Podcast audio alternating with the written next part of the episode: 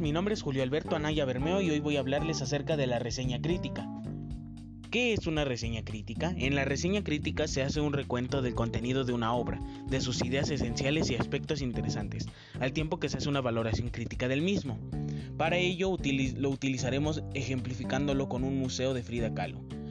Para ello tenemos a mi compañera Dania, la cual nos hará una explicación de este museo. Vamos contigo, compañera Dania, ¿cuál es tu aplicación?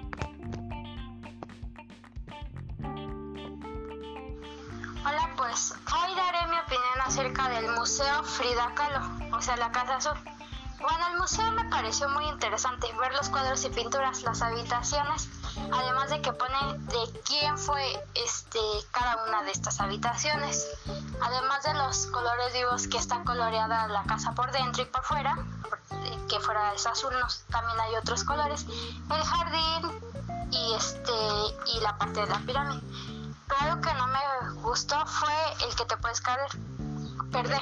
Bueno, en mi, en mi ocasión yo no sabía cómo volver, volver o a dónde estaba. Y esto fue en algunas ocasiones en las que no sabía qué camino tomar. No sé si a alguien le haya pasado, pero a mí sí. Bueno, esta fue mi opinión. Gracias por su atención.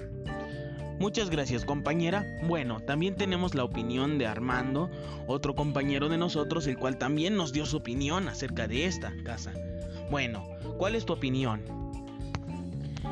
Ya te podemos escuchar, compañero. Buenos días, tardes o noches, les saluda Armando Mendita Gutiérrez. Primero que nada me gustaría agradecer a mi compañero Julio por invitarme a este podcast sobre el Museo de Frida Kahlo. No te preocupes, compañero.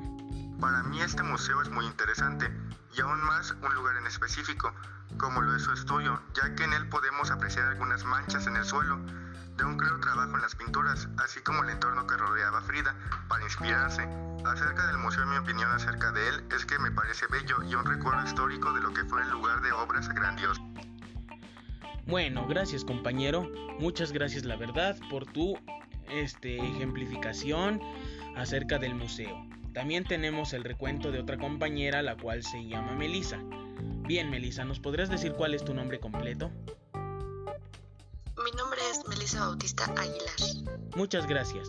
Ahora, ¿cuál es tu opinión acerca de esto? Hola, ¿qué tal? Muchas gracias a todos. Gracias. Eh, bueno, yo voy a dar mi opinión sobre el Museo de Frida Kahlo. Ok, eh, a mí en lo particular ese museo me encanta, está muy bonito, es muy bien, está muy cuidado, es maravilloso, ¿no? Eh, tiene varias cosas muy hermosas que me encantan y me hacen sentirme que estoy en la época de Frida Kahlo, ¿no? Conociendo toda la historia de Frida es muy bonito que hayan mantenido sus cosas intactas. Me gusta que lo sigan cuidando y lo sigan manteniendo en un orden bonito. Por mismo de la pandemia no podemos visitarlo, pero me parece una estupenda idea que gracias a todo esto y la tecnología tengamos una oportunidad de visitarlo y conocerlo por medio de internet. Creo que es maravilloso y están haciendo las cosas muy bien. Me agrada mucho y espero que lo sigan manteniendo así. Gracias. Sí, muchas gracias compañera.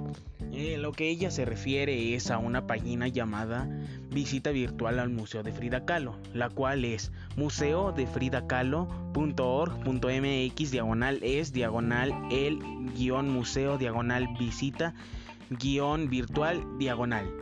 Esa es la página por si quieren pasar a verla.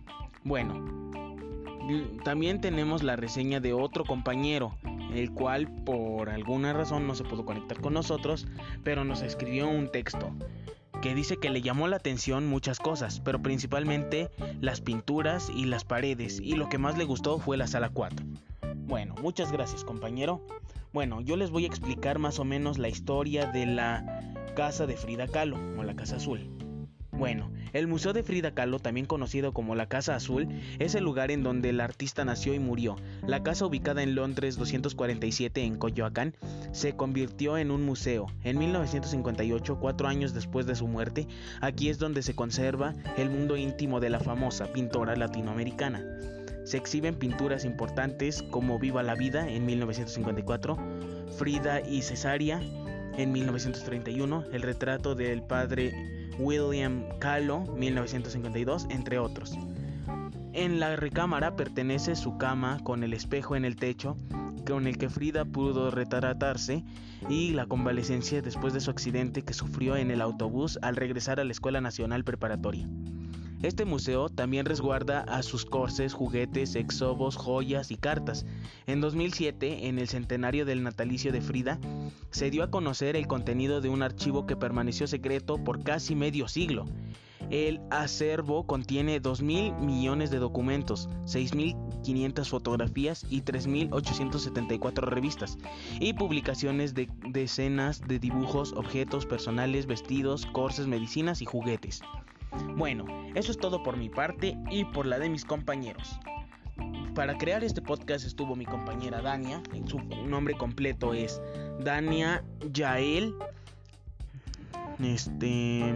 Dania Yael. Solano González.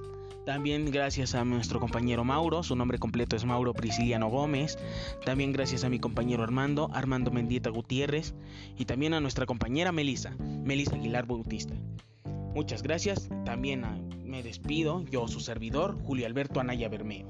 Espero que les haya, les haya gustado este podcast. Nos vemos hasta la próxima. Adiós.